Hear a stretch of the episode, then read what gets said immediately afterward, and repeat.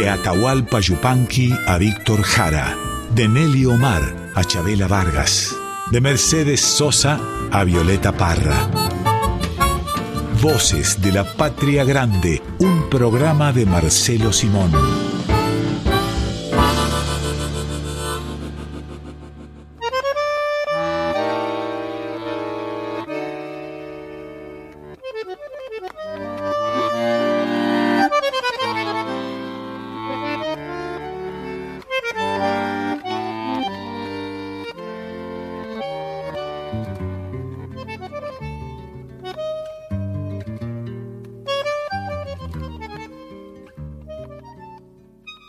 Bienvenidas, bienvenidos a Voces de la Patria Grande. Vamos a estar con ustedes, como cada domingo, hasta la una de la tarde, hasta la hora de sentarnos a la mesa, si es que tenemos esa suerte de poder parar y almorzar en este domingo. Ojalá que sí, ojalá que para nosotros también, ¿no, Marcelo? Haya un plato de comida para sentarse a la una. Ojalá que es uno de los hábitos más eh, eh, civilizados que tiene la humanidad, poder sentarse y poder de este modo ingerir alimentos, comer, almorzar, cenar. Es una eh, por eso está tan presente, me parece, la, la, comida en, la, en las religiones, ¿no? Este, comer este, es ser religioso, en cierto modo.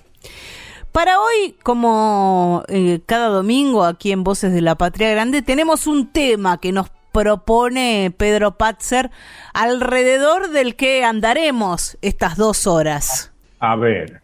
Hilachitas de país, canciones que representan las diversas culturas argentinas.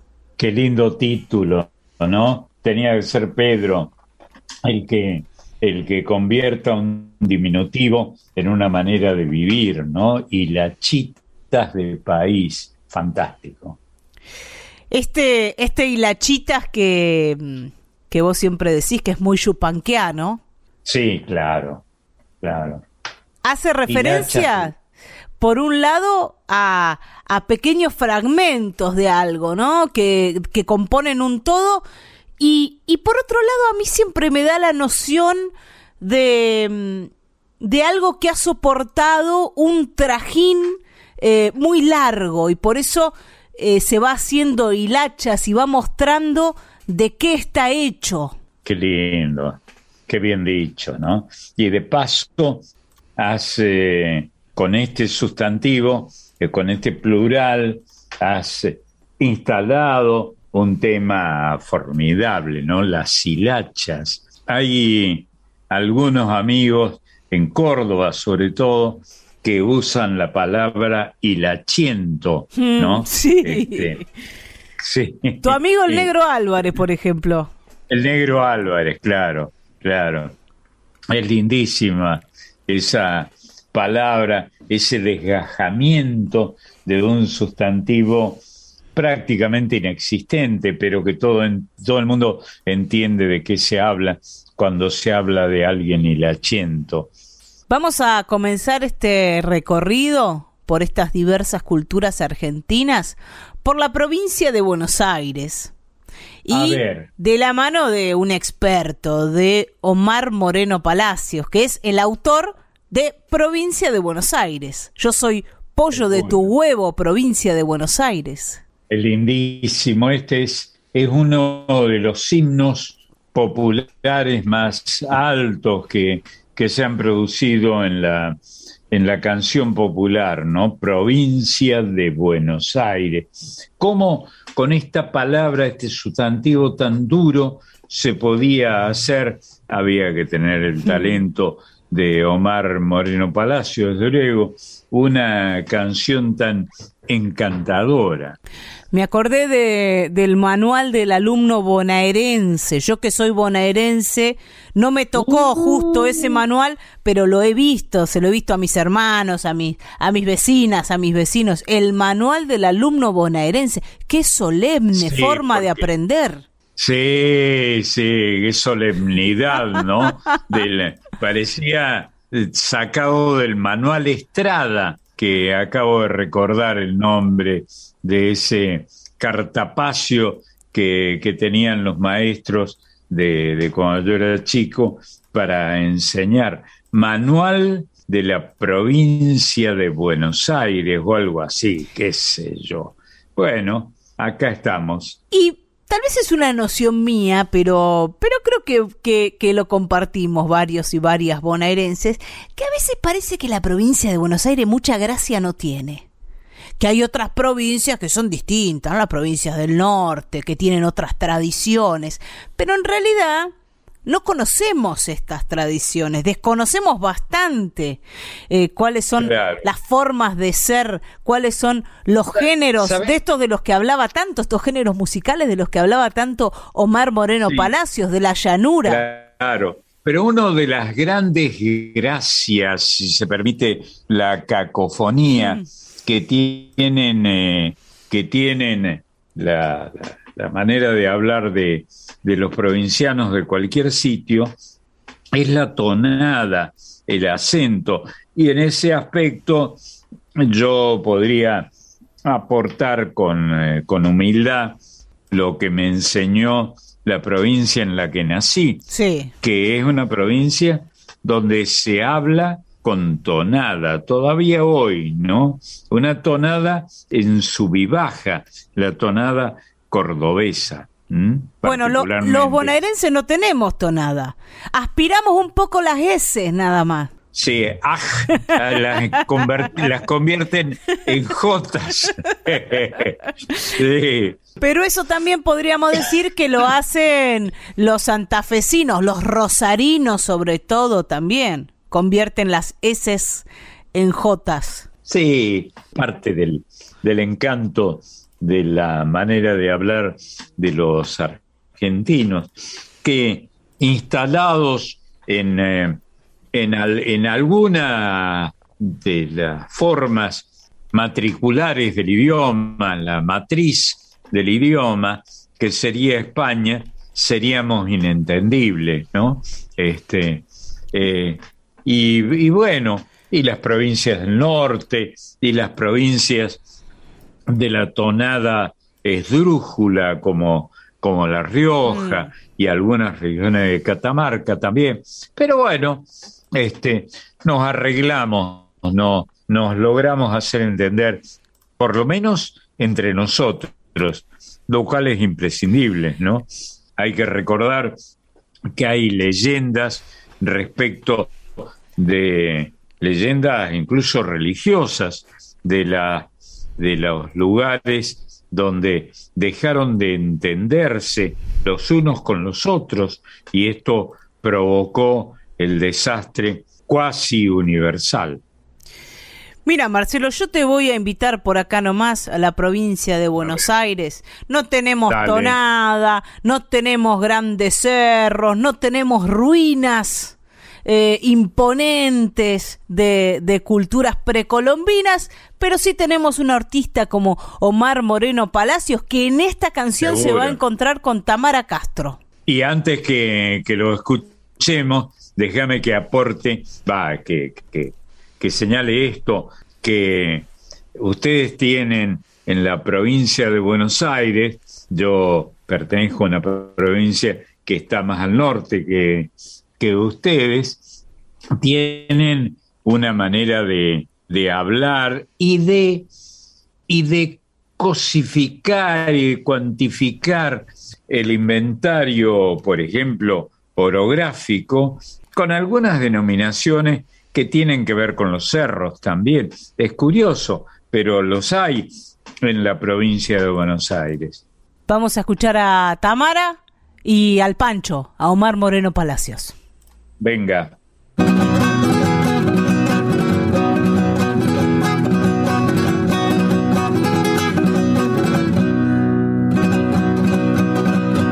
Dicen que soy altanera. Dicen que soy altanera, pero no soy fantasiosa.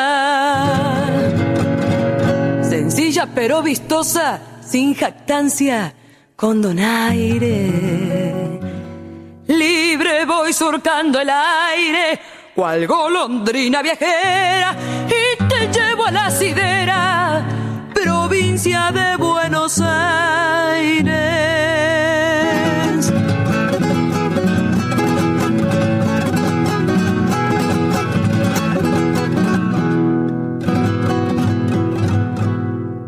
Soy bastante refaloso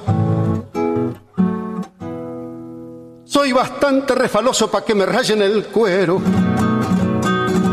Soy manso como un cordero, tigre para quien me desaire. La cabo amarillo chaire, quien crea que no me atrevo, que soy pollo de tu huevo, provincia de Buenos Aires.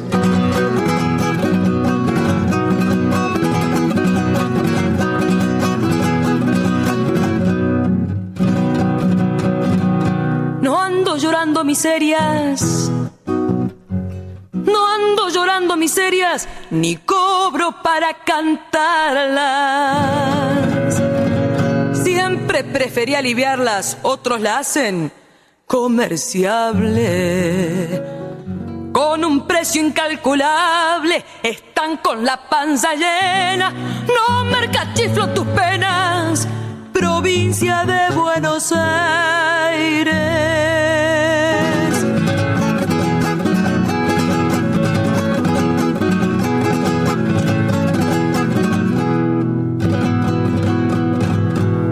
No hemos nacido culebras.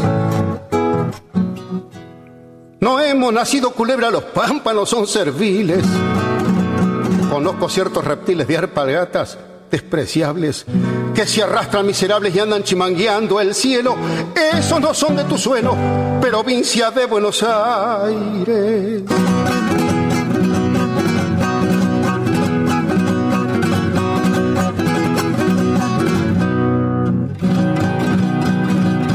Yo soy como cueva de zorro.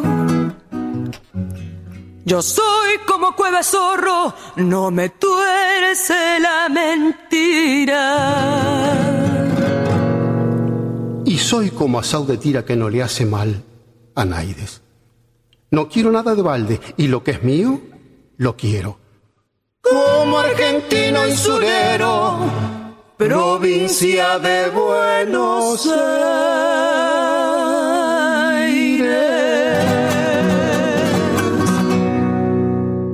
Provincia de Buenos Aires, de Omar Moreno Palacios, por Tamara Castro, con Omar Moreno Palacios. Vamos a ir ahora en, este domingo dedicado a las diversas culturas argentinas, a estas hilachitas de país, a una provincia que se ha sabido inventar, que ha sabido inventar su mitología y es la provincia de Santiago del Estero. Sí, claro, bueno, además ha tenido eh, una colaboración extraordinaria con el idioma quichua, ¿no? Que no lo habla todo el mundo en Santiago del Estero, pero es como si lo hablaran, ¿no? y lo entienden bastante. Esta canción se llama Soy santiagueño, soy chacarera, que es casi lo mismo, ¿no? Ser chacarera que ser santiagueño. Desde, luego, sí, por alguna razón esa danza tradicional argentina que han estudiado eh, Carlos Vega, eh, por ejemplo, tiene mucho que ver con la idiosincrasia santiagueña, ¿no? Particularmente la chacarera, una palabra que deriva de chácara, que es el nombre de la chacra, la granja, dicho palabra que viene del quichua. Soy santiagueño, soy chacarera, es una canción de Peteco Carabajal y acá se juntan tres individualidades o tres formas eh, de ver la música de Santiago del Estero. Una de ellas es un dúo, el dúo Coplanacu, pero es como, como si fueran uno solo. Rally Barrio Nuevo y Peteco Carabajal en esto que se llamó La Juntada. Sí, con estos curiosos nombres, esos sobrenombres, apodos como Peteco, por ejemplo, ha sido publicado que los más originales sobrenombres de eh, personales son los santiagueños, ¿no? Eh, no hay un eh, lugar del mundo donde a un, a un ñato, porque ha nacido en algún lugar como Santiago del Estero, se le llame peteco, que es lindísima palabra, ¿no? Un sobrenombre que solo pueden tener los santiagueños, un hipocorístico, ¿no? Escuchamos a Peteco, al Rally y al dúo Coplanaco.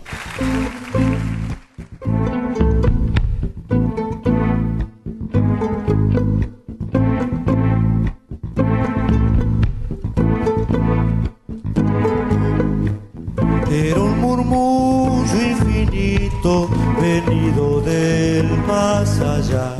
Era la voz de una madre llenando la inmensidad. Mi corazón se hizo niño para escuchar la canción. Era viajera del tiempo, era de luz y de amor. La tierra con su latido del universo me. Soy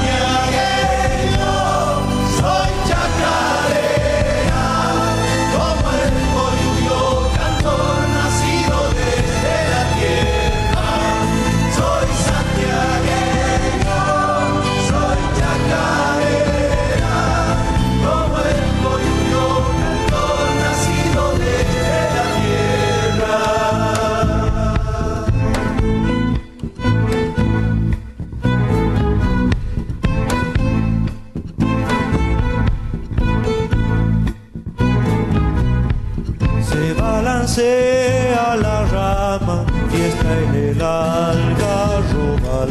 Vuelan las vainas doradas, el árbol se vuelve paz. Se está curando la infancia, se va endulzando el cantar con la armonía sagrada de la canción maternal. El árbol guarda la esencia del movimiento inicial. Soy santiagueño,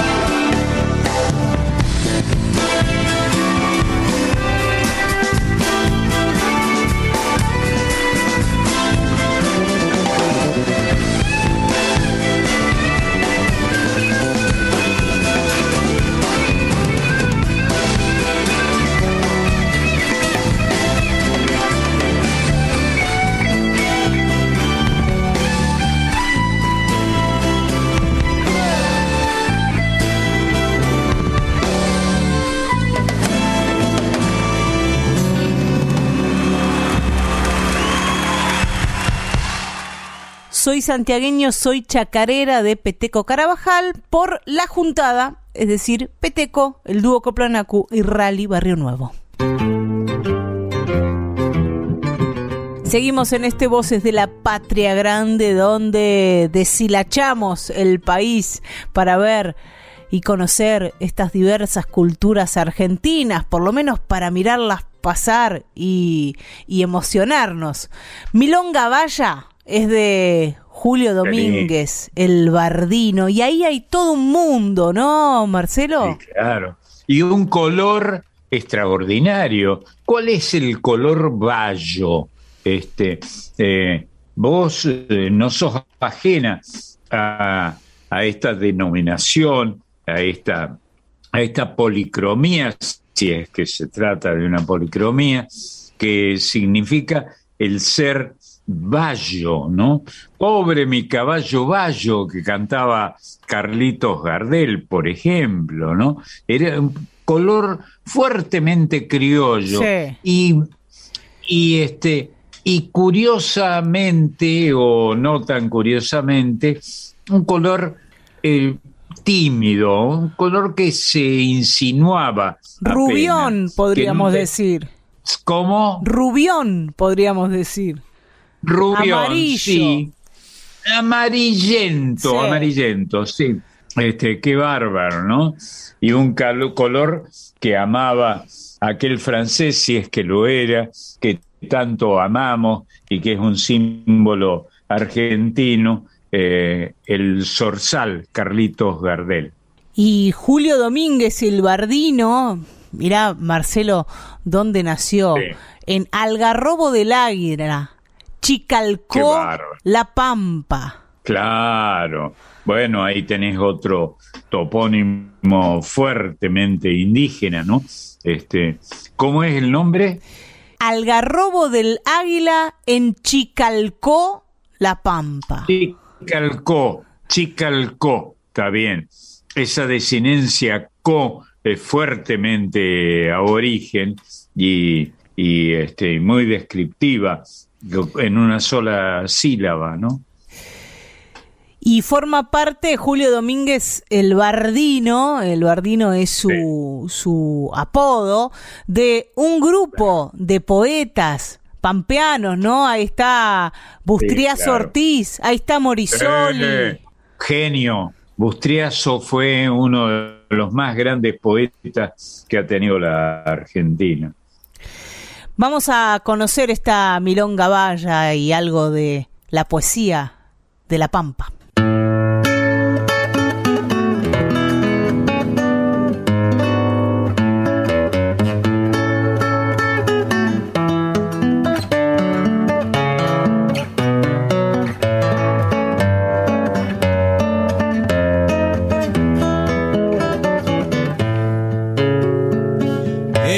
Las cuerdas celestes de mi guitarra.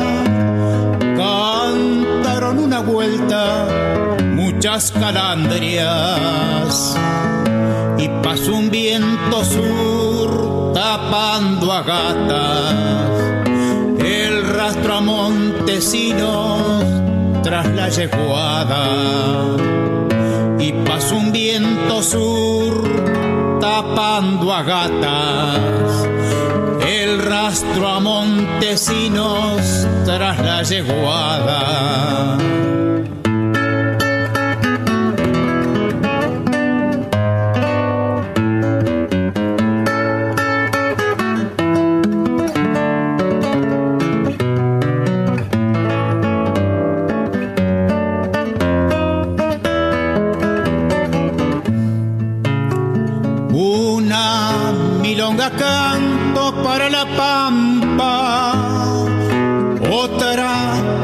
Va llevando por la distancia.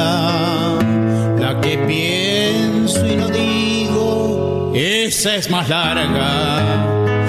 Es casi un imposible milonga vaya. La que pienso y no digo, esa es más larga. Es casi un imposible milonga vaya.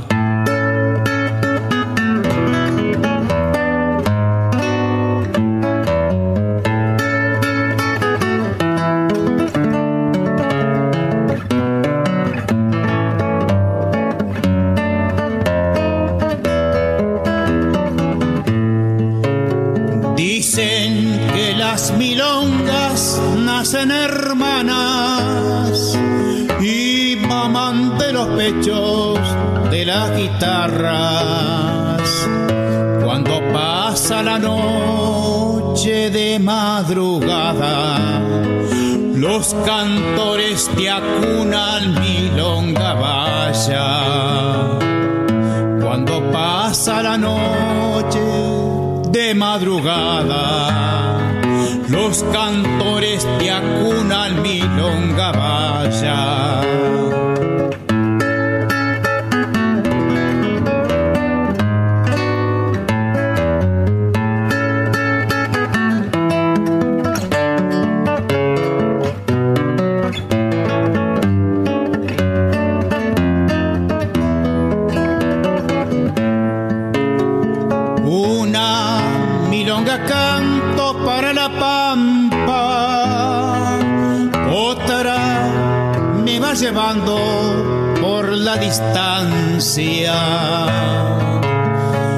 Y pasa un viento sur tapando a gatas, el rastro a bairoleto que nadie tapa.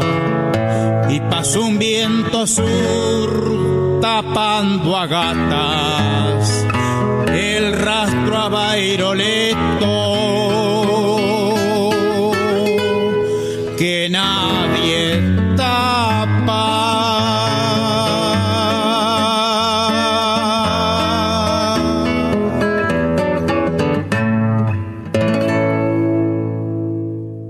Milonga Valla de y por Julio Domínguez, El Bardino. Y acá, Marcelo, vamos a entrar en un territorio de guitarreros, de guitarreras, de cogollos, de poemas que salen, que surgen como manantiales, porque llegamos a la provincia de San Luis. Sí, seguro, seguro. Eh, El cogollo es un invento de los puntanos, ¿no? Este es maravilloso. Esta este especie de piropo eh, parecido al fuego, pero no es fuego, que, que surge de las letras, de las tonadas, particularmente en la bella provincia de San Luis, vecina a la mía. ¿eh? Este, yo eh, anduve mucho por, eh, por San Luis, he tenido la suerte de conocer eh, esa provincia, ese modo de hablar y ese modo de cantar, de cantar cogollos, ¿no? Que es como cogollo es una palabra fantástica, una de las tantas palabras fantásticas que tenemos los argentinos. Es el brote, eso es el cogollo, el brote, ¿no? Y es lo que se canta en una tonada para homenajear al, eh, al amigo, a la amiga, o a la novia o al novio que, que están presentes. Muchas veces al dueño o a la dueña de casa. Es eh, Claro. un, un momento en el que la canción que se está cantando se le dedica a uno de los presentes o una de los presentes. Me- de las bien. presentes. ¿Y qué tiene que hacer esa persona a la que le dedicaron la canción? y arrimarse con la copa que, que esté lleno, llena o a medio llenar, ¿no? Y ofrecerla. Eso es el cogollo. El pago, ¿no? Se acerca Claro. al cantor, a la cantora a quien le dedicó la canción y se le paga convidándole un traguito de su propia copa de vino. ¿Sabes, Marcelo? La primera vez que me, me dedicaron una canción, que me dedicaron un cogollo, yo me acerqué, Sí. serví una copa y me acerqué con una copa que no era la mía. Me dijeron, no, de la tuya, no sirvas otra. No, claro, claro, No tenía mucha idea, pero ya aprendí. claro, no, seguro, y aprendés para siempre, sin duda. Mira, Marcelo, esta provincia de San Luis la va a cantar Claudia Moreno y los autores, escuchá que tres.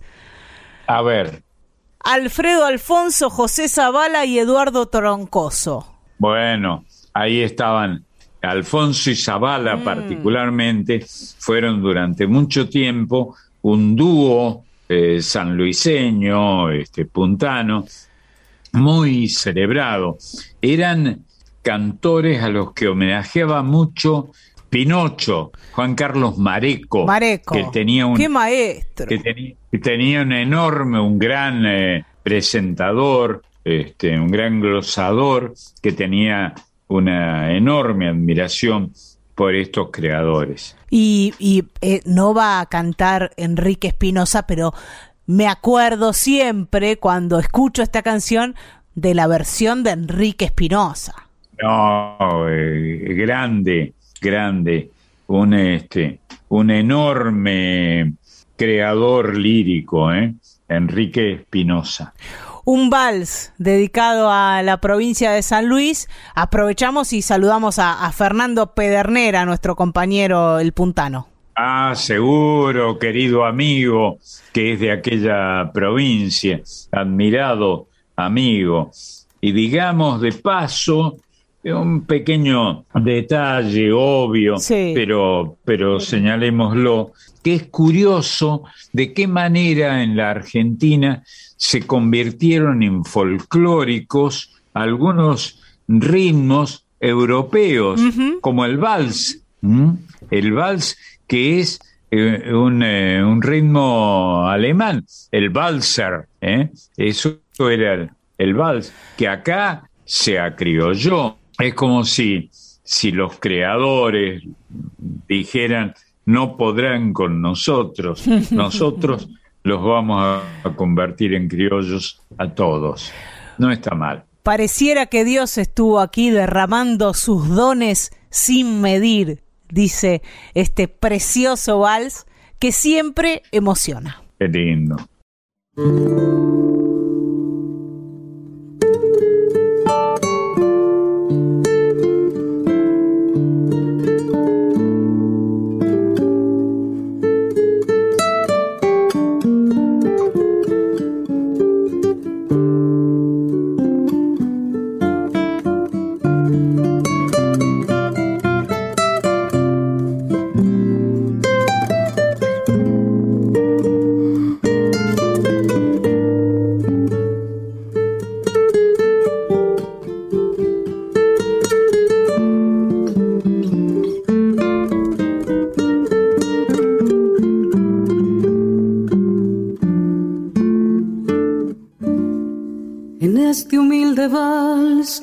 Se queda el alma prisionera. En el primer compás el sentimiento abre una huella. Un viento girador que va esparciendo amor a pleno cielo irá creciendo en mí y en esta sensación de ser feliz camino por las calles de San Luis. Son calles que enamoran, que matan la tristeza. Y es tan puntano el sol derramando su luz sobre mi corazón.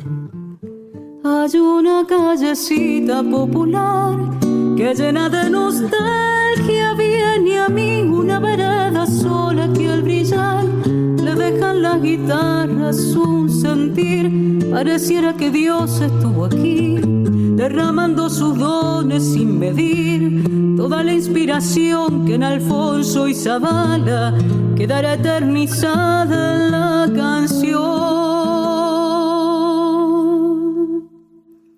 Hay tierra de mi carne que al latir palpita en el ranquel que habita mi tierra que en sus colores ofreció a una vieja telera en Novolí. La mano del compadre es la emoción, una rama de paz con su raíz y el sueño de un cantor derramando el amor que tiene por San Luis.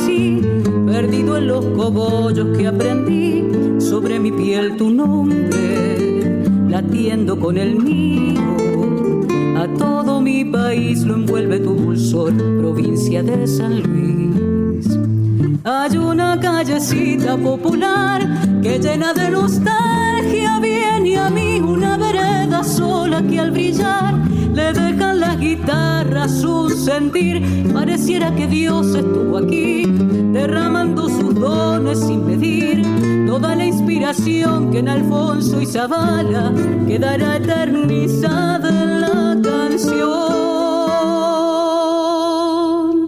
Hay tierra de mi carne que al latir palpita en el ranque que habita en mí, tierra que en sus colores ofreció a una vieja telera en Nogolí, la mano del compadre la emoción, una rama de paz con su raíz y el sueño de un cantor derramando el amor.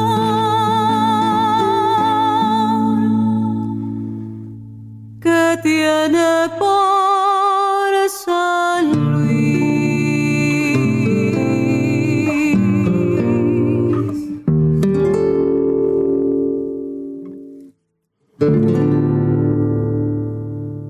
Provincia de San Luis de Alfredo Alfonso, José Zavala y Eduardo Troncoso por Claudia Moreno.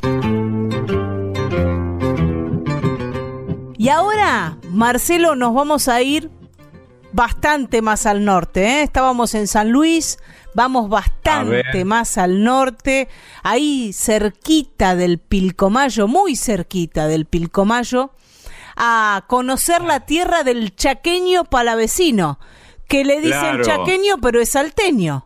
Sí, claro, pero, pero no es una confusión. Este, hay pr- provincias que tienen regiones eh, muy delimitadas desde el punto de vista folclórico, ¿no? En Salta está Salta hay un grupo de personas muy queridas, muy admiradas, muy buenos cantores y cantoras que son chaqueños o chaqueñas. ¿Qué quiere decir esto? Son de una región que se llama el Chaco salteño. No todas las provincias tienen esta, esta bendición de tener una región que se identifique por sí misma y que se la pueda señalar. Cuando en Salta, todavía hoy, vos escuchás que alguien dice, aquel es salteño o ella es salteña, está, eh, es chaqueño, perdón, o chaqueña, están hablando no del Chaco territorio, este, De la provincia, no hablan de la provincia del Chaco. Claro, digo territorio porque en una época el Chaco Sí. era lo que se llamaba en la Argentina políticamente un territorio provincial. Había una copla de aquella época eh, que yo viví que decía me fui al Chaco territorio, aludiendo a esa, a esa denominación política, ¿no? Con ganas de ganar plata, Mm. caramba que me ha salido el tiro por la culata. Decía estos versos un poco que renquean de una pata, pero que son enormemente exploratorios del amor que le tenemos a- al Chaco. Territorio nacional o gobernación, Marcelo, ¿no? Sí, gobernación también fue. Sí, o territorio nacional, efectivamente. Sí, es cierto. Eh, ¿De dónde sacás? Hay que ser muy culto para, siendo tan joven como vos, para recordar ese dato. ¿eh? Ya lo de joven, bueno. ya lo de joven me queda un poco grande o chico, no, sé, depende. Esta canción que va a compartir con nosotras y nosotros el chaqueño palavecino dice, y debe saber usted, compadre, que yo soy del rancho El Ñato, y verá también ahí que a mi raíz la besa el pilcomayo, Chaco Salteño, yo te nombro a cada rato, es este homenaje a su lugar que hicieron el chaqueño palavecino y Yuyo Montes. Se llama Yo soy de allá esa, esta canción. Que es curioso porque ahí aparece, hagamos una, una, una exploración muy rápida y muy torpe, eh, en mi caso, sobre el territorio, ¿no? De, ahí aparece el Chaco como territorio nacional, que era una denominación política que se usaba en la época. El Chaco fue territorio nacional y tuvo en algún momento de su historia relativamente reciente el nombre de presidente Perón, mm. así como la provincia de La Pampa se denominó también oficialmente eh, Eva, Perón. Vamos a conocer el Chaco salteño, Marcelo, si te parece. No sé si tenemos que usar guardamontes o no. ¿Vos qué decís? Eh, yo tengo muchas historias del, del, lugar. De guardamontes, sí, si andás a caballo, eh, adecuado usar guardamonte que te protege de las zarzas, de la, del monte, del eh, monte, que en la Argentina significa este hirsuto, significa eh, bosque, lo que para otros es bosque. Bosque o espinillar, que es una palabra que me parece más adecuada.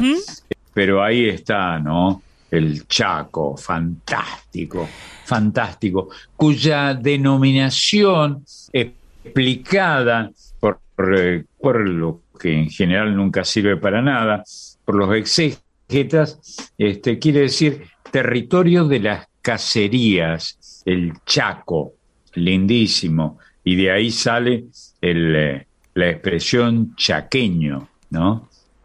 Yo no creo que nosotros vayamos a cazar, Marcelo, ni creo que vayamos a caballo. Vamos despacito por acá, por esta huella, hacia el Chaco salteño con el chaqueño. Dale.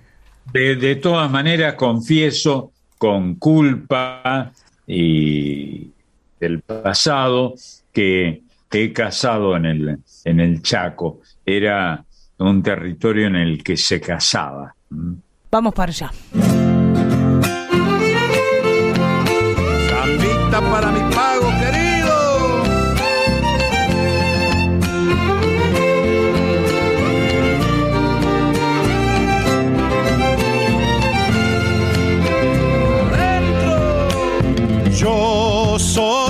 allá, ese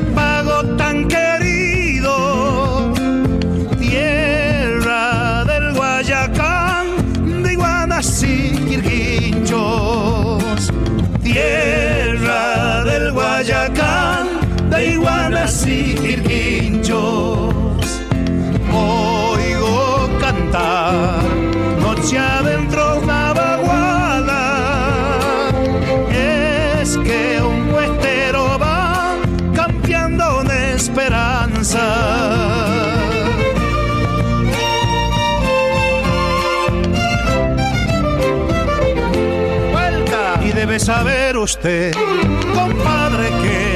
yo soy de Rancho El y verá también ahí que a mi raíz la besa el pilco mayor. Chaco salteño yo te nombro a cada rato. Según la mi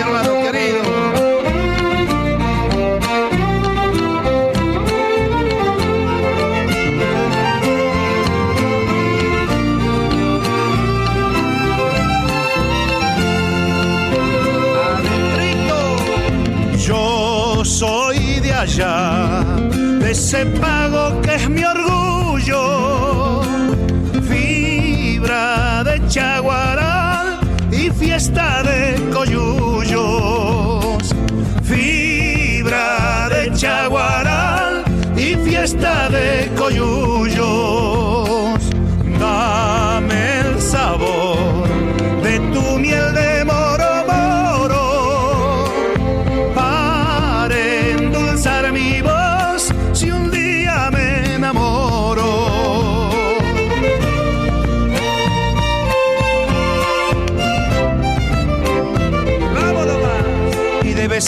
usted, compadre, que yo soy de Rancho El Ñato y verá también ahí que a mi raíz la besa el pilco mayor.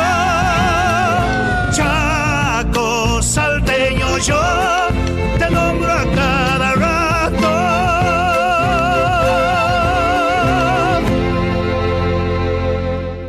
Yo soy de allá del Chaqueño Palavecino y Yuyo Montes por el Chaqueño Palavecino.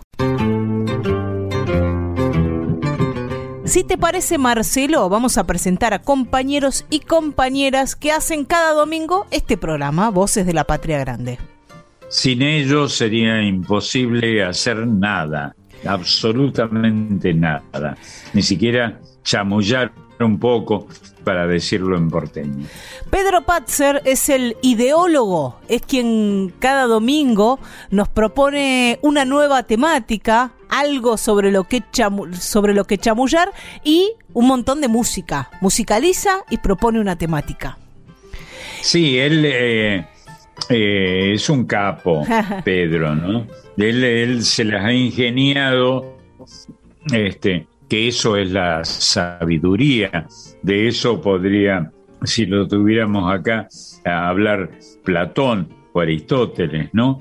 Tomar una palabra, una expresión ideológica que a, partir de la, de la palabra nos enseñe el camino que eso es lo que hace Pedro Patzer. Y además volvemos a invitarlas e invitarlos los jueves a las 21 a ver la obra de teatro que escribió Pedro Patzer, se llama Soltar, Soltar y se da todos los jueves a las 21, como decía, en un teatro bar en Villa Crespo, Juan Ramírez de Velasco 419, Nun Teatro Bar. Qué bueno sea en la calle Juan Ramírez de Velasco. Es calle, ¿no? Sí. Este, está muy bien.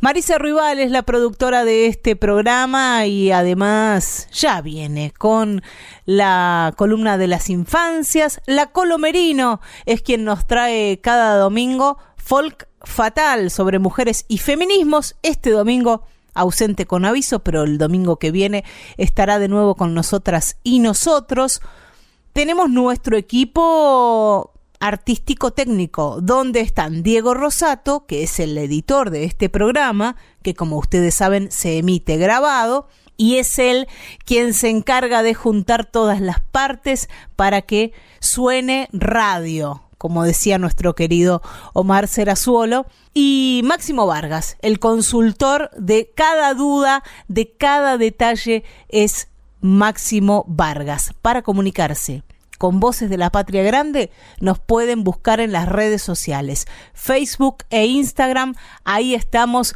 para comunicarnos, para recibir ideas, propuestas, críticas, elogios, todo lo que quieran a través de las redes sociales. Voces de la Patria Grande con Marcelo Simón por Folclórica 987.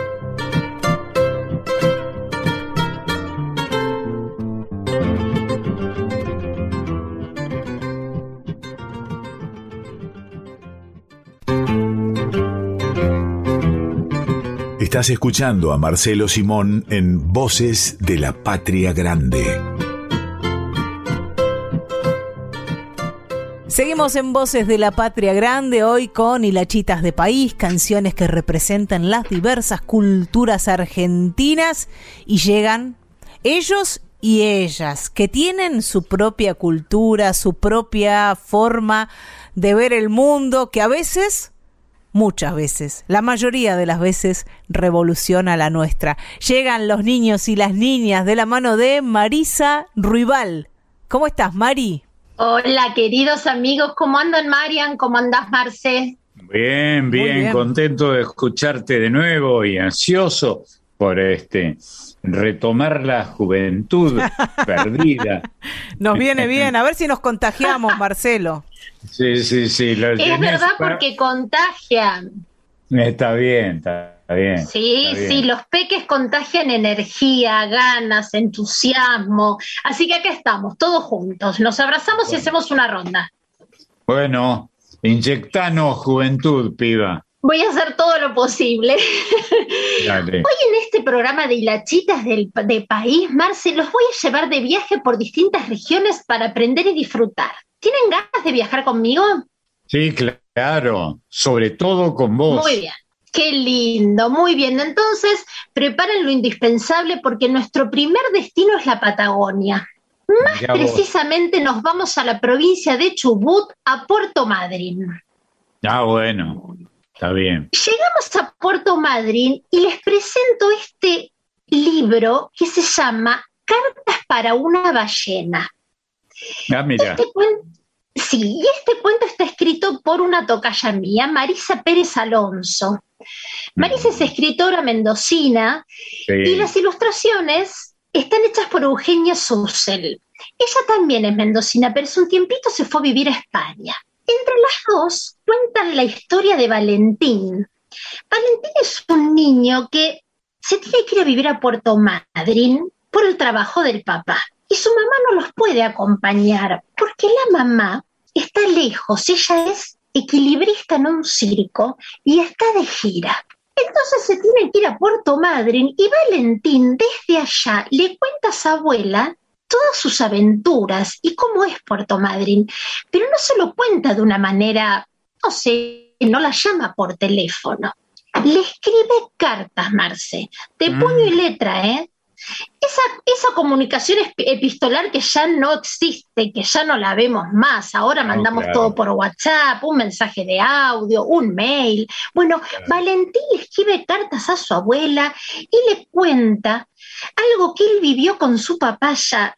Y el bebé de la ballena franca austral, este ballenato, había quedado encallado. Le cuenta con estas, estas cartas a su abuela todo lo que él vive ahí. Las páginas recrean verdaderas cartas que a mí me da cuando conocí este libro a mí me dio mucha ternura, me dio nostalgia, porque yo me acuerdo de escribir cartas, de guardarlas en un sobre, de ir al correo, de ponerle una estampilla, de poner el sello y esperar unos días a que esa carta llegue y entonces el, destinatario de esa carta la leía y la escribía y entre carta y carta pasaban varios días. Vos te acordás, Marce, perfectamente. ¿Cómo no me voy a acordar? Y además, debo decir que en la literatura, las cartas son una entidad extraordinaria que algún premio Nobel, por ejemplo Pablo Neruda, este, cultivaba y ha publicado. El propio Neruda ha publicado algunas cartas de amor que, que el, gran, el gran, este, el gran escritor este, sabía delinear, sabía escribir.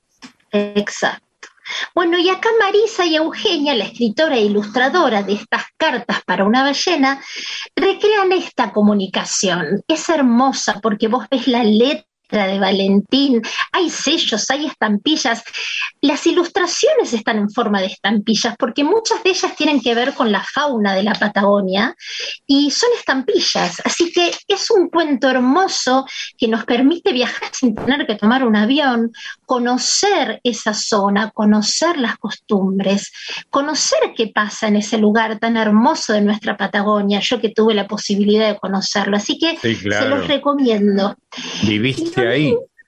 Eh, viví en Río Gallegos, pero viajé a conocer y pude em, verlas, a las ballenas franca austral, y pude escucharlas, porque en ese silencio maravilloso, escuchar cómo se mueven, escuchar esta respiración, esas gotitas de agua que, que tienen forma de B, y uno no hace falta que te pidan silencio cuando estás en ese barco recorriendo y, tratando de verlas, porque la magia te cautiva. Y esto es lo que permite también a través de este cuento conocer a los que no pudieron acercarse todavía a Puerto Madryn, conocer cómo se vive, qué pasa con estos sonidos, con estos aromas, con estas costumbres. Eh, y lo que le pasa a Valentina, el personaje de este cuento, es que él ve lo que le pasa a ese vallenato a través de sus propios ojos, que tampoco puede tener cerca a su mamá. Entonces él siente la tristeza de ese vallenato que no puede llegar con su mamá porque él también extraña a su mamá, que estaba de gira y todavía no podía estar con él. Así que bueno, se los recomiendo. Cartas para una ballena, la historia de Valentín, que apoda a este vallenato como Garra, le cuenta a su abuela porque ha tenido tanta fuerza este vallenato para poder reencontrarse con su mamá, que él le, pareció que era un nombre ideal. Así que un hermoso cuento eh, y de paso conocemos un poquito más de nuestro país en la Patagonia. Bueno, pero ahora seguimos viajando. Dale. Colgamos nuevamente la mochila, pero ahora vamos a viajar en globo. ¿Estás preparado para viajar en globo?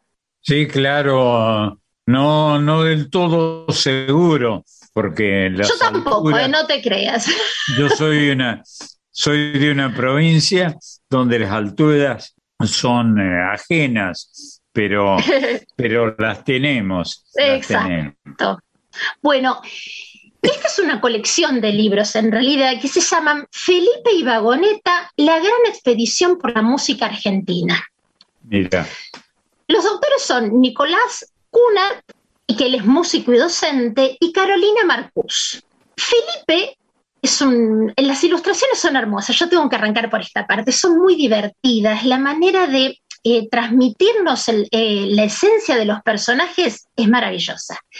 Felipe y su perro Vagoneta viajan por toda la Argentina en globo, pero viajan con el propósito de conocer la música y los instrumentos de cada región y vivir en cada lugar unas aventuras increíbles. La idea es conocer la música de la Argentina, pero ellos proponen una manera muy novedosa. Y digo novedosa porque hoy por hoy los chicos están muy vinculados con la tecnología. Y ellos, ¿qué chico hoy no tiene un celular a mano? Si no es propio, es de mamá, del hermano, pero manejan el celular con una naturalidad y mucho mejor que cualquiera de nosotros. La idea de Nicolás, que en realidad Nicolás fue el creador de esta colección, es que se puedan escanear ciertas páginas interactivas que ellos em, marcan con un dibujito de un celular y una mano.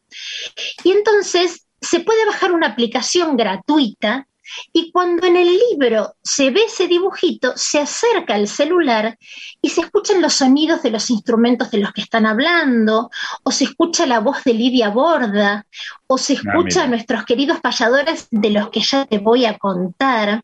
Así que es un cuento muy original que no solamente vamos a conocer nuestra música y las distintas regiones de nuestro país, sino que vamos a poder escucharlo, interactuando con el libro en papel, el libro físico y con esta tecnología que nos permite. Todo gratuito. Este libro que te traigo de esta colección se llama Payada. Y la historia, como yo te dije, que es de Felipe y de su perro Vagoneta, es que ellos van sobrevolando por la costa atlántica de Buenos Aires, por nuestra bella costa atlántica, y llegan a San Clemente del Tuyú. Ellos llegan al encuentro de payadores. En realidad no dicen propiamente San Clemente del Tuyú, pero lo dan a entender porque justamente hacen referencia al encuentro de payadores que se lleva a cabo siempre en esta hermosa ciudad balnearia y ahí descubren los secretos del canto improvisado que son las payadas. Sí, claro libro Mar se escucha bien porque se puede escuchar a José Curvelo, a Marta Swin, a Emanuel Gaboto y a David Tocar. Estos maravillosos payadores no es que los nombran, los podemos escuchar, Marce, porque con esto que yo te contaba, que pueden bajar gratuitamente una aplicación, acercan este celular al libro y pueden escuchar payar a José Curvelo y a Marta Swin, que en el cuento son don Enrique y doña Inés. Qué lindo, qué lindo. Y también los podemos escuchar a Manuel Gaboto y a David Tocar. Les puedo asegurar que no se van a arrepentir, porque no se quedaron solamente en esto. Sí, sí, pero ¿sabes qué es lo que me encantó? Que acercaron a estos grandes payadores a las infancias. Ah, qué bueno. Y estos grandes payadores decidieron formar parte, porque lo tiene que escuchar a José, nuestro querido Curvelo, José Curvelo y a la querida Marta Swin, Sí, siendo estos don Enrique y doña Inés que ayudan a Camilo y que lo incentivan para que él se suba al escenario, Camilo gana en este encuentro de payadores y el premio de este encuentro era poder payar con don Enrique y doña Inés. Así que terminan payando con José Curbelo y Marta Swin. Qué lindo. Es divino. Camilo tenía mucho miedo de subir al escenario, pero Felipe y Vagoneta lo ayudan a que confíe en él, le dicen que es importante ir detrás de los sueños, así que Camilo toma coraje y se sube al escenario. La idea del cuento es poder conocer la historia, nuestra música, nuestras costumbres, pero a través de distintas y divertidas aventuras. Por eso están estos personajes tan divertidos. Lo lindo de esta colección es que pensaron que, ellos querían acercarlo a todos, a todos los que quisieran conocer nuestra música argentina. Entonces, ellos en papel publicaron el primer libro en el 2018, pero cuando comenzó esta terrible pandemia, este terrible momento que estamos viviendo, ellos pensaron de qué manera este libro podía llegar a todas las casas y que también se pudiera usar en las escuelas. Entonces, lo pueden descargar gratuitamente también en la página www.felipeivagoneta.com.ar y la aplicación que yo te contaba, que también es gratuita, así que si no pueden acceder al libro en formato papel, pueden hacerlo a través de la página, a través de internet, usando esta misma aplicación, pudiendo ver las imágenes, pudiendo escuchar estos grandes, estos grandes payadores, Olivia Borda, como te comentaba recién. Así que ténganlo en cuenta, porque es una hermosa herramienta para poder aprovechar en la escuela y también en familia. ¿Qué te parecen estos viajes, Marce? Y para recordar de paso que ahí está la génesis de la literatura argentina, porque el libro más importante de nuestra historia es una payada, ¿no? Sí, sí. El Martín Fierro. Exacto. Bueno, y ellos a través de esta colección acercan esto de, de, la payada, del canto improvisado, y explican que no solo tiene que ver con formar una décima, sino en poder transmitir un mensaje, en poder ser la voz del pueblo, que eso es lo que representan los payadores y que José Curvelo también lo dice en una de las payadas que podemos escuchar. Y acá en este libro lo que les explican a los chicos es cómo eh, eh, aprender, a ellos les enseñan a formar una décima. Eh, ponen un ejemplo porque ellos transcriben la décima que, que dice Camilo y que, y que expresa Camilo y que improvisa Camilo cuando se sube al escenario. Bueno, es un libro para aprender, para disfrutar, para viajar, porque aparte de payada tenemos el libro de tango en el que la podemos escuchar a Lidia Borda, tenemos el libro de Murga, pronto van a sacar el canto con caja, la música cuyana, la música surera, el chamamé, y así van a recorrer todo nuestro país para que podamos conocer más de nuestra música. Lindísimo, lindísimo, Marisa. Y hablando de música, me despido, como hago todos los domingos, con una canción. Así que dejamos a Felipe y a Vagoneta en San Clemente del Tuyú, con las décimas, con Camilo, con José Curbelo y Marta Swin, y nos vamos para el noroeste, nos vamos para Salta. Eh, mira Sí, recorrimos el país entero en este encuentro con las infancias, ¿eh? con el piberío. Seguro. Nos vamos para Salta con este carnavalito que se llama Camino a Iruya.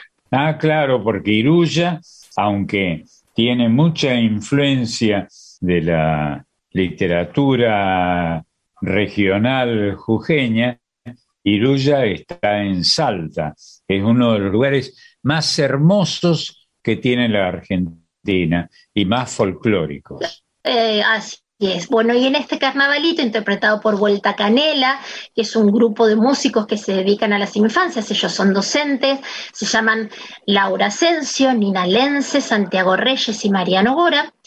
Eh, vamos a escuchar una hermosa descripción de este camino y este camino Iruya forma parte del disco Al donde nos invitan a viajar musicalmente por el país. Uno de los viajes que proponen es ir por las rutas de Córdoba con un tema que se llama Curva Curva, que es un, cuarteto divertidísimo. Sí, Y el tema se llama Curva Curva, es un cuarteto divertidísimo.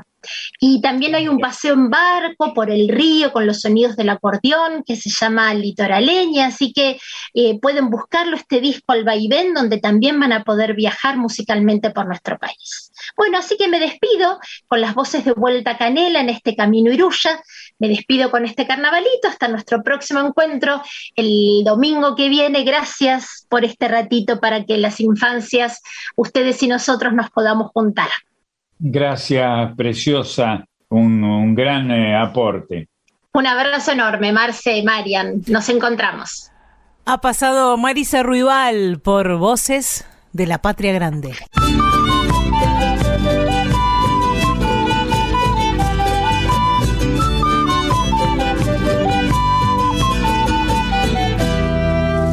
Agüita fresca viene bajando desde aquel cerro paso a pasito, muy despacito por su camino.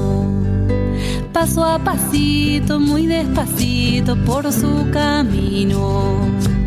Allá en lo alto están pastando las ovejas, unas negritas y otras blanquitas lejos del corral. Unas negritas y otras blanquitas lejos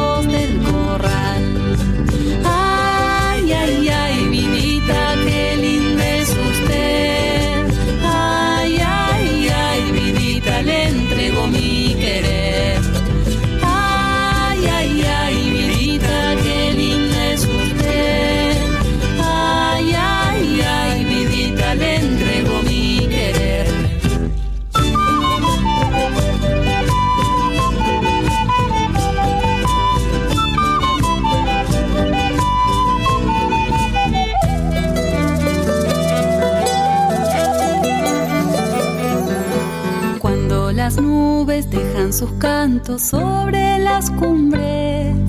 Tapan estrellas, tapan solcitos lloviendo adentro. Tapan estrellas, tapan solcitos lloviendo adentro. Cantos profundos labrando sueños, dejando el dolor. Manos curtidas siembran colores en su corazón. Manos curtidas siembran colores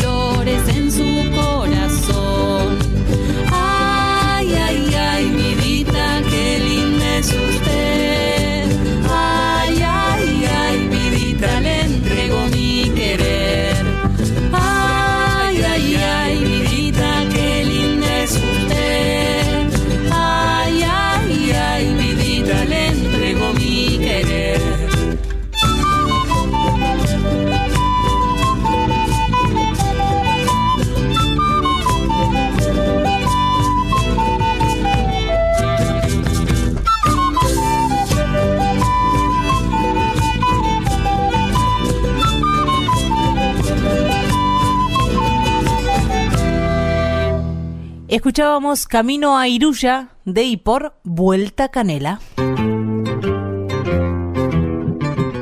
Marcelo, seguimos compartiendo este Voces de la Patria Grande, otro domingo en Radio Nacional Folclórica, hoy conociendo diversas culturas, diversas argentinas que hay dentro de la Argentina y las chitas de país, así se llama el programa de hoy, y nos vamos a ir a Entre Ríos donde reina la chamarrita y los hermanos Cuestas van a cantar Mi novia la chamarrita. Qué lindo, qué lindo. Ponerse de novia con este, o de novio con una, un ritmo musical y tan enormemente misterioso y bailable como la chamarra o chamarrita, para usar el diminutivo les gusta a los entrerrianos. Un ritmo enormemente confortable que nos hace sentir bien, la chamarra. Vamos a, escucharlos a ellos, que son casi un sinónimo de chamarrita, de chamarra, los hermanos Cuestas. Seguro.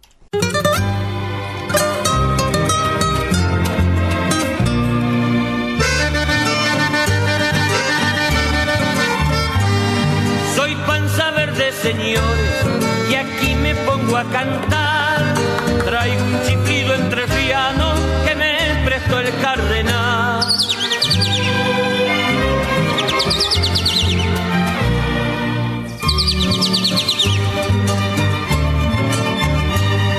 No soy un hombre pueble, me gusta el campo nomás. Soy un Juanchito Chiviro, arisco y bien entonado.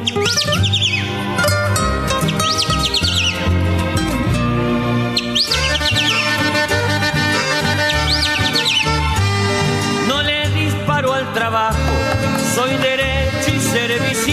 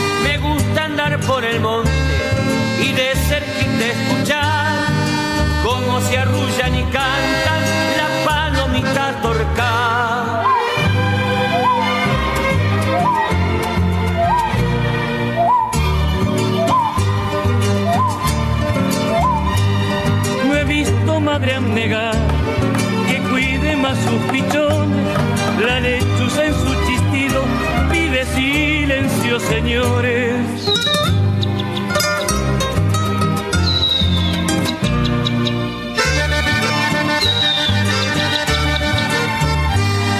El monte ya se estremece, la calandria comenzó, imita un tordo chaqueño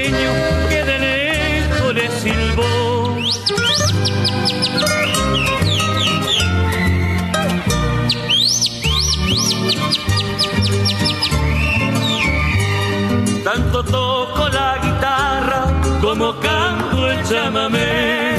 Mi novia es la chamarrita, con ella me casaré, con ella me casaré.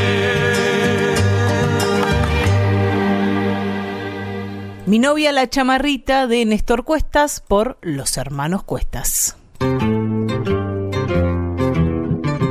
Y en la Patagonia nos encontramos con uno de, de los grandes autores de la música patagónica, esa música que siempre decimos deberíamos escuchar más, deberíamos difundir más, deberíamos buscar más dentro de la música patagónica. Nos encontramos con Hugo Jiménez Agüero. Es bueno, uno de los más grandes creadores, con quien he, he hablado muchísimo y aprendido muchísimo de él, ¿no? Hugo Jiménez Agüero, un notable intérprete que no nació en la Patagonia, tengo entendido, este, pero fue un gran exégeta de la Patagonia, un gran vocero de esta región tan misteriosa y que ha encandilado a muchos oyentes, eh, espectadores del mundo entero, una región tan misteriosa, ¿no? La Patagonia. Un, un topónimo atribuido, creo que erráticamente, a los indios patagones, ¿eh? Eh, que, que se decía que se los llamaba así por tener, ser, por tener pie grande. No era así la, la cuestión. Pero bueno, la ignorancia respecto de, de nuestras regiones argentinas es tan evidente que se puede verificar incluso escuchando este programa. Hugo Jiménez Agüero nos lleva para Santa Cruz. Seguro. Para conocer este Malambo Blanco, donde ah, claro. la luna brilla malambo. radiante y, y es invierno, la noche de blanco malambo. tul. El malambo de la nieve, seguro. Por eso dice es invierno la noche de blanco tul en uno de los fragmentos de esta canción que nos lleva hacia Santa Cruz, hacia Río Gallegos, es invierno en Gallegos de Santa Cruz y hacia la poética que menos conocemos o que menos se difunde, podríamos decir, que es esta música patagónica. Y si querés conocer el frío, tenés que ir ahí en invierno. Vamos a escuchar a Hugo Jiménez Agüero.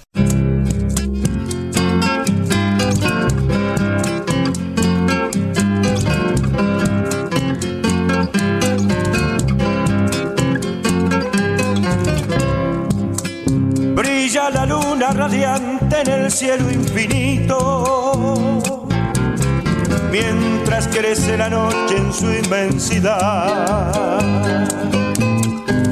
Voy para Gueray que cantando bajito. Y mi canto se escucha en la soledad.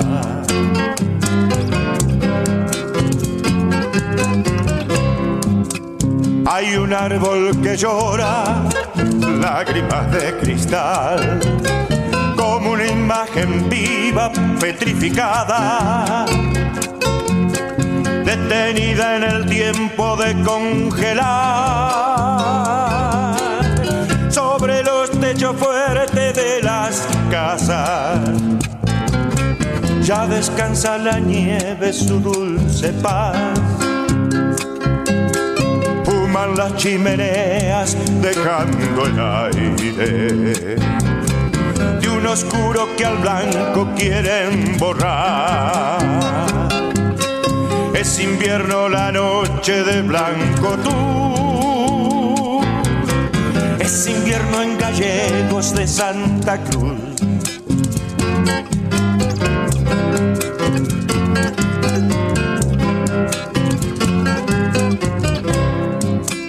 Hay un árbol que llora lágrimas de cristal, como una imagen viva petrificada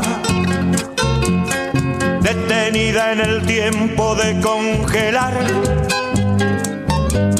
Sobre los techos fuertes de las casas, ya descansa la nieve su dulce paz. Las chimeneas dejando el aire de un oscuro que al blanco quieren borrar es invierno la noche de blanco tú. Es invierno en gallegos de Santa Cruz. Es invierno en gallegos de Santa Cruz.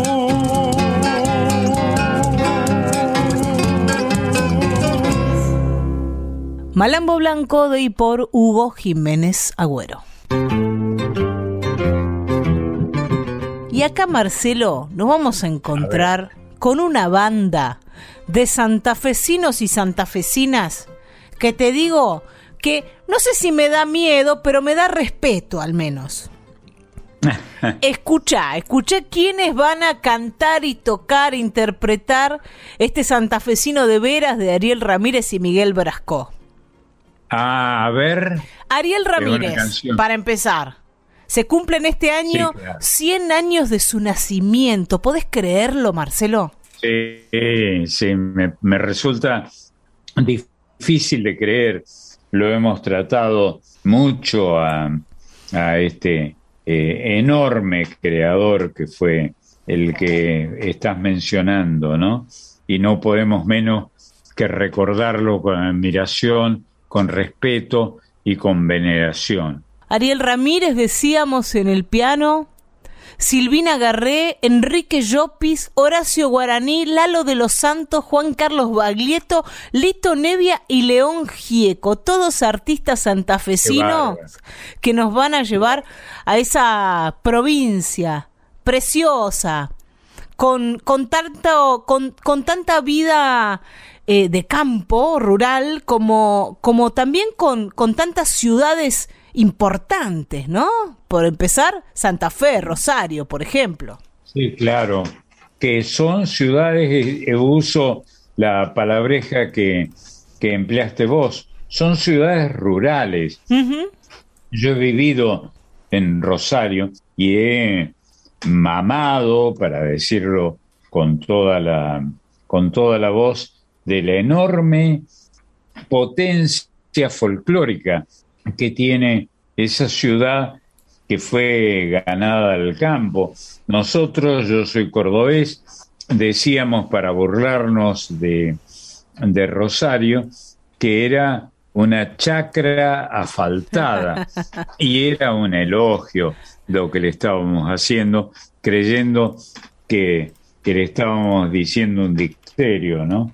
Es hermosa Rosario, hermosa y además es hermosa la idea de la chacra, ¿no? Que es una palabra quicho, ha dicho sea de paso, como creo que ya hemos dicho en este programa. Chacra, ¿eh? de ahí viene.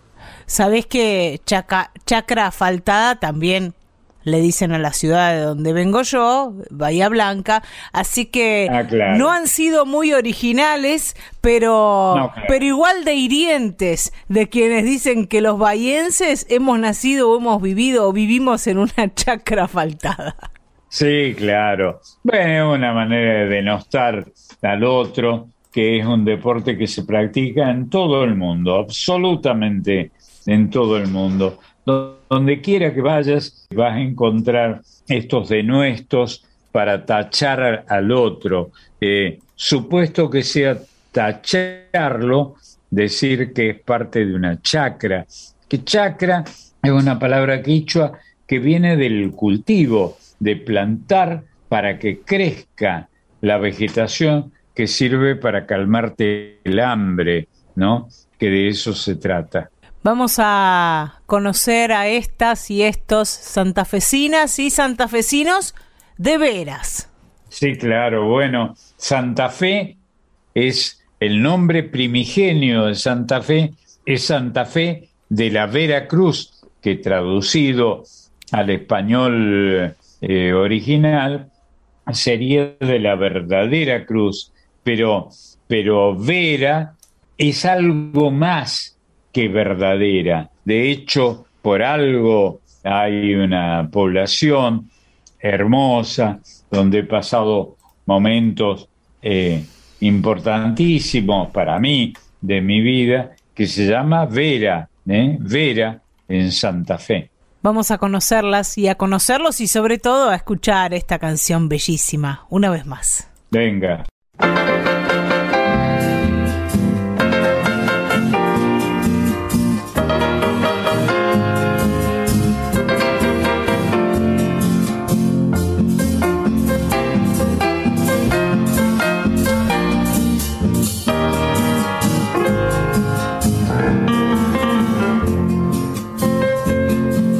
Paisano santafesino, nacido en los pajonales, donde beben los sausales, la luz del carcaraña.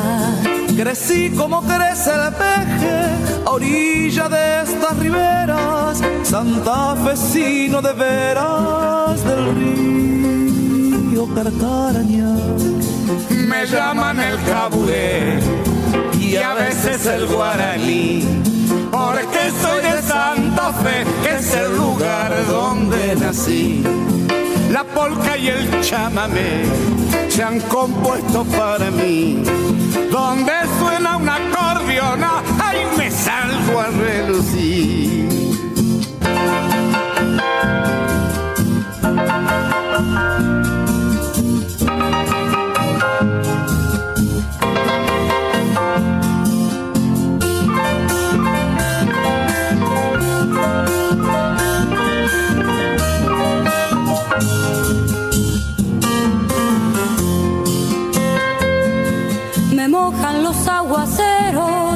Cortan las pajas bravas, me queman las sudestadas del río Carcaraña. Mi vida son estos pagos que defienden los chajaces y oscurecen los viguaces y aroma el jacarandá. Así siempre viviré la guitarra me dirá. Mi recuerdo en la acordeona para siempre quedará. La muerte me ha de llevar cantando este chamamé. Si muero será cantando mi amor por mi Santa Fe. Porque soy de Santa Fe, que es el lugar donde nací.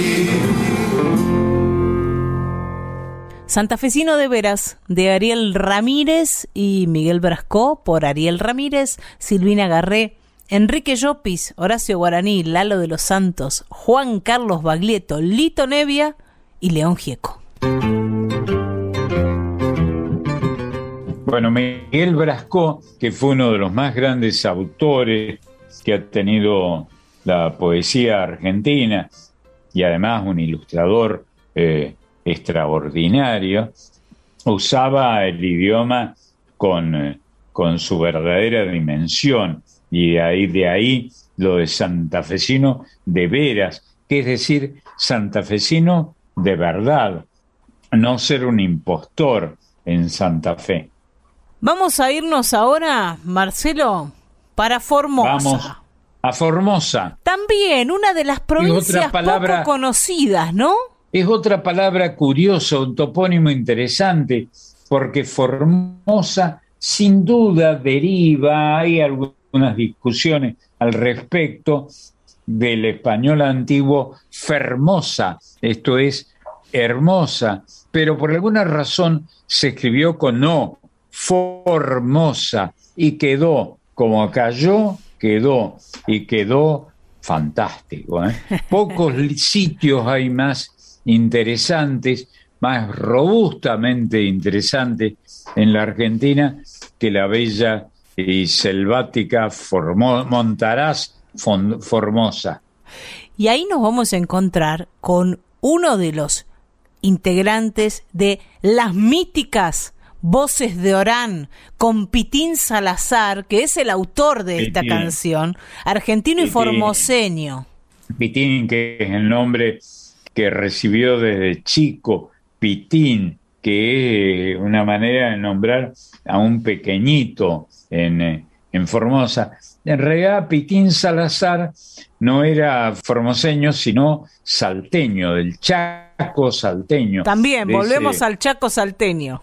de ese lugar extraordinario que es el Chaco salteño. Bueno, donde está ¿no? Orán. Sí, claro. Eh, San Ramón de la Nueva Orán, que fue la última población que se fundó en el virreinato del Río de la Plata. Después de Orán se acabó el virreinato. Qué bárbaro. Ahí mm, Pitín Salazar, que tiene esta forma tan particular de cantar, ¿no, Marcelo? Hay en, estos artistas, eh, bueno, y en, y en los integrantes de, de las voces de Orán, los que son ahora, hoy los integrantes de las voces de Orán, esa forma de cantar bagualeando, que tal vez en Pitín es eh, un poco más clara, porque uno lo escucha y claramente hay un lamento en ese canto. Y bueno, porque en la baguala es un lamento, es también curiosamente un desafío, pero yendo a menos, ¿no? Y es al mismo tiempo eh, una baguala, es decir, un canto silvestre por eh, naturaleza. Bagual es eso, baguala es el canto silvestre eh, natural, ¿no? Y pocos sitios hay más silvestres que San Ramón de la Nueva Orán, el último, la última población que, que se fundó en el virreinato del Río de la Plata. Dijimos que Pitín Salazar es salteño, pero es el autor de este argentino y formoseño, pero el que va a cantar, Marcelo. Escucha, Sí, escucha el, el pedigre del muchacho. a ver. Lázaro Caballero Moreno, nacido en el año 1992. Dan ganas de balearse en un rincón, ¿eh?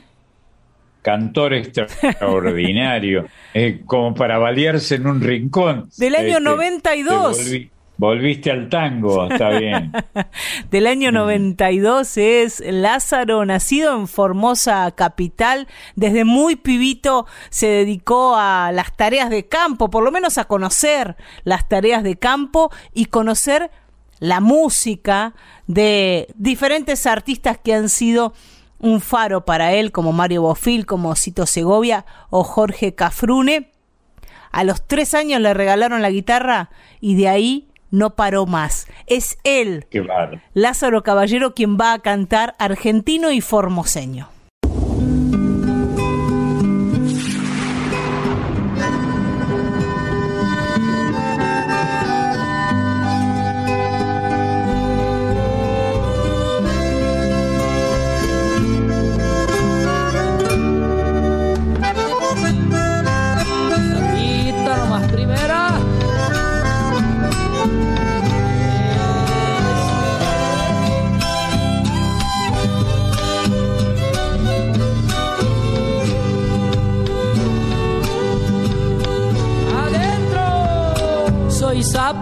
Y de la tierra moreno como mi madre.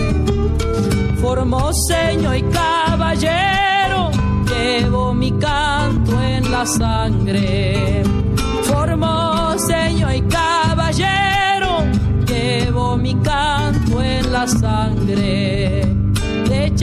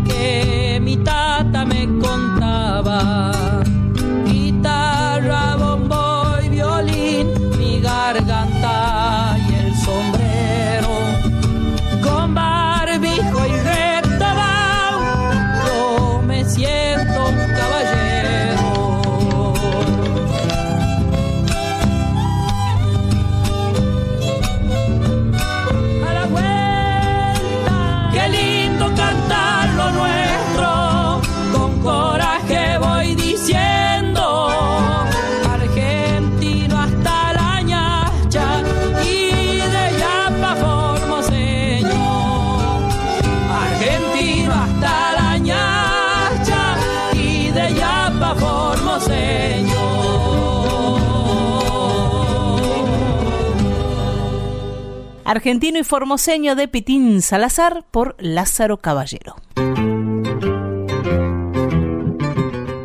En este domingo de mm, hilachitas de país, de canciones que representan las diversas culturas argentinas, Marcelo, yo te voy a llevar a un café. A, un café porteño, un boliche porteño. Pero no es el café La Humedad, ni es eh, la biela, tan fina, la biela, ahí en la Recoleta. Seguro. Ni es cualquier otro café porteño, es un café que tiene una historia de cuando la ciudad de Buenos Aires y la orilla y lo rural, podríamos decir, se juntaban. se juntaban en esta esquina del barrio de Balvanera o de Once, si le quieren decir Once, le podemos decir Once, es, es la forma en, el, en la que se le dice al barrio de Balvanera, porque el barrio de Once no existe en la, en, el, en la delimitación catastral. No, pero es linda palabra Balvanera, tan, eh, tan folclórica, ¿no? Y tan borgiana, me acuerdo, fue en Balvanera, en una noche lejana. que alguien dejó caer el nombre de don Jacinto Chiclana. Qué bárbaro. Bueno, malevos como este seguramente pasaron por esta esquina de la avenida Rivadavia y Rincón. Claro. El lugar se sigue llamando Café de los Angelitos. Se sigue llamando así, ¿no? Sí, pero después de una gran reforma. Este Café de los Angelitos, la historia sobre todo del Café de los Angelitos, porque si hoy ustedes van al café, van a encontrar poco de, del pasado de este café. De lo que fue. La historia de este café nos lleva a, a esa Buenos Aires donde el tango estaba naciendo, donde Gardel y Razano cantaban música criolla. Y en este espacio, en este café de los angelitos, se juntaban payadores, por ejemplo, anduvieron por ahí Gavino Ezeiza e Higinio Casón. O Bettinotti eran habitués de este espacio. Y nosotros, hoy Marisa hablaba de los payadores, ubicamos a los payadores más bien en, en la Argentina rural, en la Argentina de los pueblos que están cerca de las zonas rurales que tienen que ver con el trabajo de campo. Sin embargo, en la década del 20, andaban los payadores y mucho antes, en el año 1912, Gardel y Razzano eran habitués de este café de los angelitos. Si vamos a la historia del café, nos dice que fue inaugurado en 1890 con el nombre de Bar Rivadavia. Lo, lo, abrió un inmigrante italiano, se llamaba Bautisto Facio, y era muy precario, tenía piso de tierra, por ejemplo. Y en aquellos años, en los finales del siglo XIX, el barrio de Valvanera estaba ubicado en la orilla de la ciudad. Tal vez esté ahí la explicación de por qué en este espacio se juntaban los payadores con estos cantores de la música criolla que empezaban a hacer tangos, como Carlos Gardel y José Razano. No decimos folclore, decimos música criolla porque folclore es un término mucho más nuevo, Marcelo. Es, moderno, este, pero es interesante que esta palabreja o esta idea, ¿no? enamoró tanto al propio Gardel y a los y a los exégetas de esa cultura, la cultura del café porteño, ¿no? Del antiguo café, el café que yo alcancé a, conocer, pese a no ser tan jovato, lo soy, pero no tanto, eh, y alcancé a conocer este denominado café, donde no se servía café, se servía vino. y además, Marcelo, en, en, Buenos Aires, y no solo en Buenos Aires, ¿no? En, en, otras ciudades de la Argentina, tomar un café es sinónimo de qué? De charlar, de sentarse a, conversar. Sí, no es el hecho de tomar un café nada más. No, claro, claro que no. Claro, muy bien pensado, muy bien dicho. Y yo no he viajado mucho, pero, por ejemplo, a los lugares que fui. En Brasil y en Chile, el espacio para tomar un café, si uno quiere ir a tomar un café en el centro, por ejemplo, de, de Santiago de Chile o de Río de Janeiro, encuentra unas barras que son para tomar café de parado, digamos, o de parada, solo tomar el café y luego seguir caminando. Aquí tenemos la costumbre de sentarnos a una mesa a charlar cuando tomamos el café. Un poco es, es, esa, el, ese es el ritual. Es absolutamente así. El café es cualquier cosa menos café, es juntarse, ¿no? Y ha sido, y no, algunos de nuestros más importantes literatos que se han ocupado del hábito del café lo han entendido así, ¿no? Y está bien, y nos gusta que sea así. Este café de los angelitos eh, que nombrábamos, inaugurado en 1890, espacio habitual de los payadores, espacio donde Carlos Gardel y José Razano se cruzaron con, con, estos payadores, también tuvo mucho que ver, como muchos de estos boliches, con la política. Porque en el año 1927, a muy pocos metros de este Café de los Angelitos de Rivadavia y Rincón, se construyó la Casa del Pueblo de el Partido Socialista.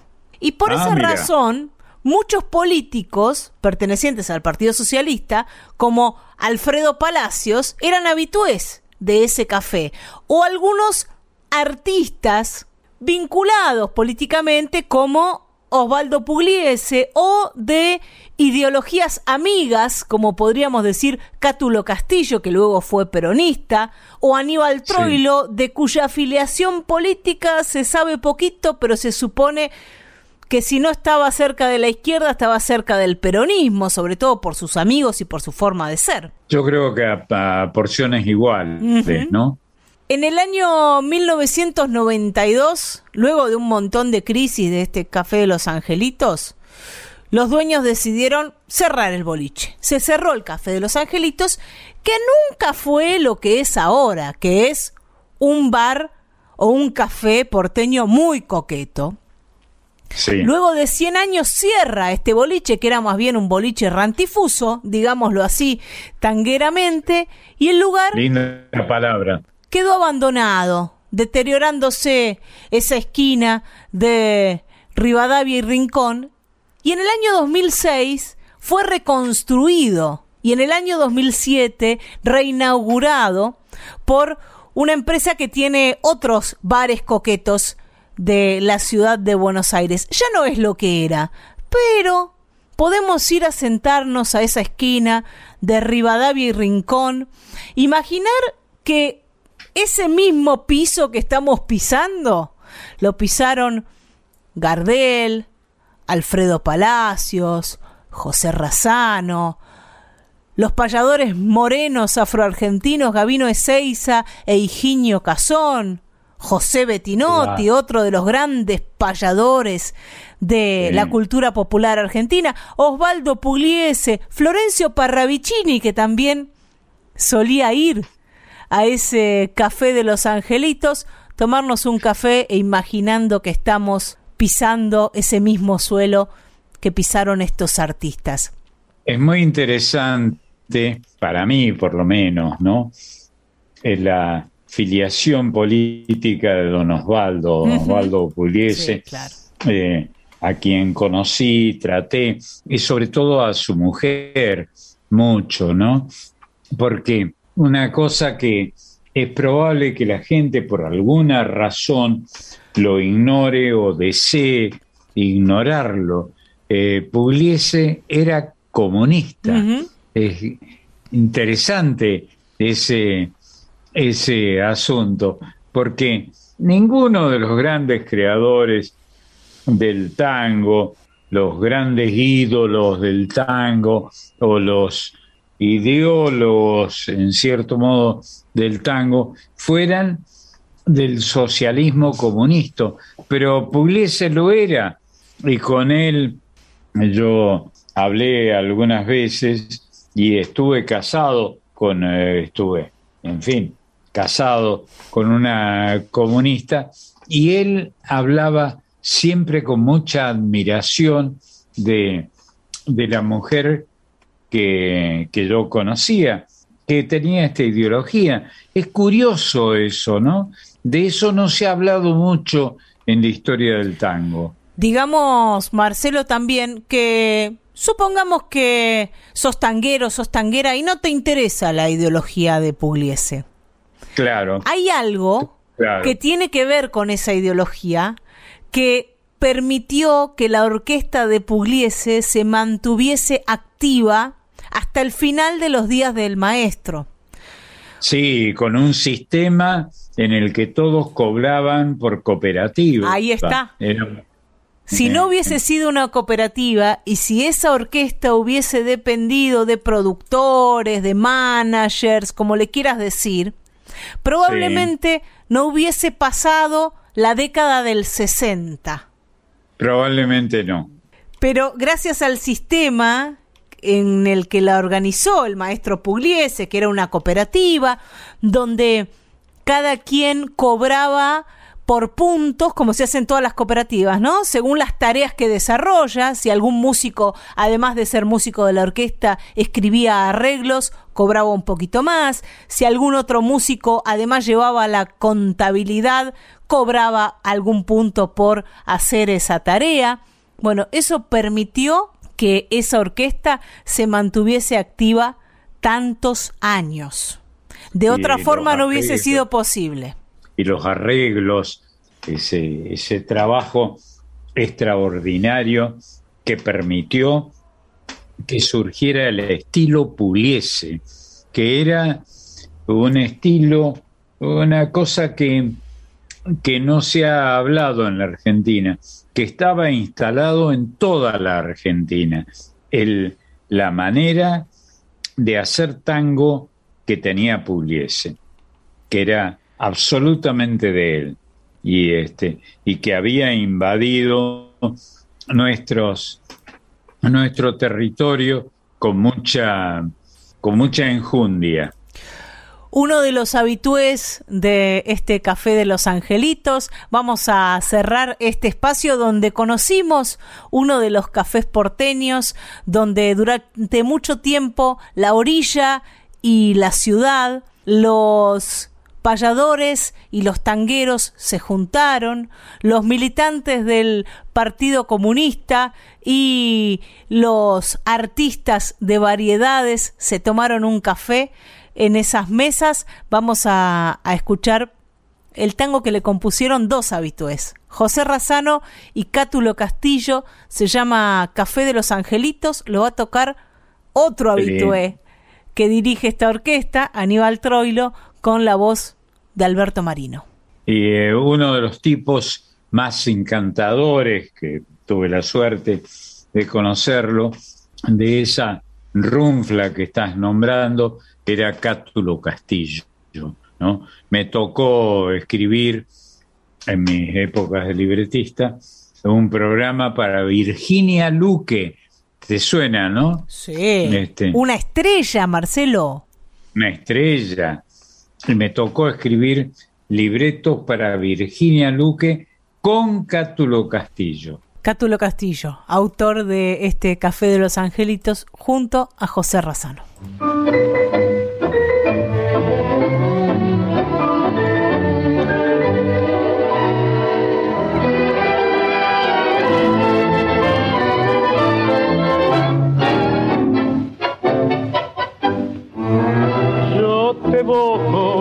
En la vida y enredado en los hilos del humo, frente a un grato recuerdo que fumo y a esta negra porción de café. Rivadavia y Rincón, vieja esquina de la antigua amistad que regresa, coqueteando su gris en la mesa que está meditando en sus noches de hacer. De los angelitos, bar de gavino y cazón. Yo te alegré con mis gritos en los tiempos de Carlitos, por Rivadavia y Rincón. Tras de que sueños volaron, en qué estrellas andarán las voces que ayer llegaron y pasaron y callaron, ¿dónde están? Porque nadie volverá cuando llueven las noches su frío. Vuelvo al mismo lugar del pasado y de nuevo se sienta a mi lado vecinos y temblando su voz. La, la, la,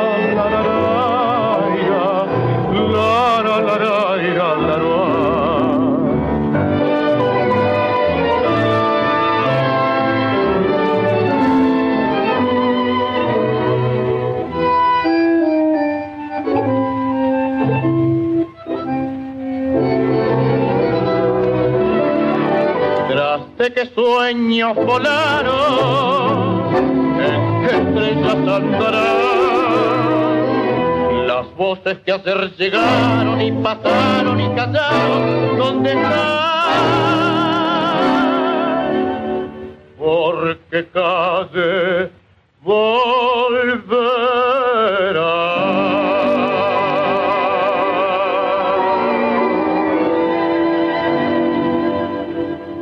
Café de los Angelitos, un tango de José Razano y Cátulo Castillo por la orquesta de Aníbal Troilo con la voz de Alberto Marino. Y ya se nos termina este Voces de la Patria Grande, estas hilachitas de país, estas canciones que representan las diversas culturas argentinas. Y nos vamos a ir con la cultura ballista, Marcelo. Nos vamos a ir con. Ballista. Sí, con Doña Ubenza. Eh, esto es Cachi. Cachi, Seclantás, toda aquella región del Valle Calchaquí salteño que logró tener una enorme repercusión gracias a estos creadores, ¿no? A estos que han escrito canciones sobre el Valle Calchaquí. Chacho Echenique le, le escribió esta canción a Doña Ubenza y la va a cantar Mariana Carrizo en el final de este Voces de la Patria Grande. Seguro.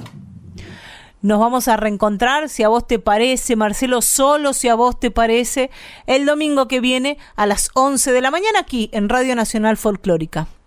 Te corrijo, solo si me lo permiten, cuando me presenten que sea entonces hasta el domingo que viene. Un beso, mi amor. Muchas gracias. Un abrazo, Marcelo. Un abrazo.